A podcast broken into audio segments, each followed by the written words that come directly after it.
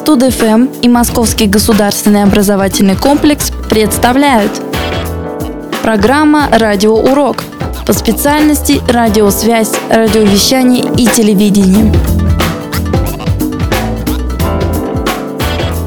История развития радио и телевидения. Часть первая. С того момента, когда было открыто электричество, его стали использовать в качестве почтальона, который с молниеносной быстротой передавал информацию. Электрические сигналы передавались по проводам. Они переносили человеческую речь и телеграммы. Это стало первой большой победой над пространством. В то же время существовала проблема. За поездом, самолетом, кораблем или автомобилем протянуть провода было просто невозможно. И здесь помогло радио, которое могло передавать информацию без проводов, лишь при помощи радиоприемника и радиопередатчика, связанных между собой электромагнитными волнами. История радио началась с радиоприемника, который создал ученый Александр Попов э, в 1895 году. По его словам, приемник реагировал на электромагнитные волны. Сначала это были только молнии, но позже он научился принимать и записывать на специальную ленту телеграммы.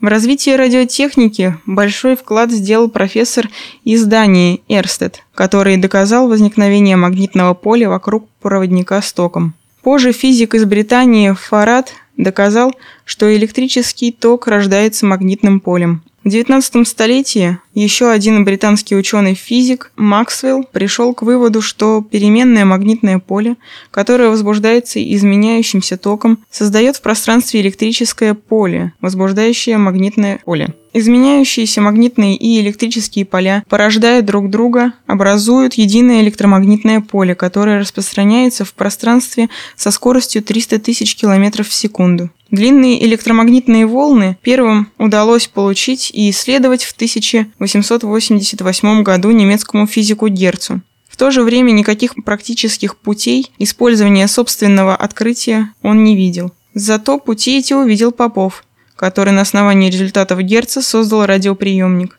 Первый прибор был очень просто в устройстве. Электромагнитное реле, электрический звонок, батарея и стеклянная трубка с металлическими опилками. В роли передатчика выступал искровой зарядник, который возбуждал в антенне электромагнитные колебания. Под действием принятых антенн и радиоволн металлические опилки сцеплялись и начинали пропускать электроток от батареи.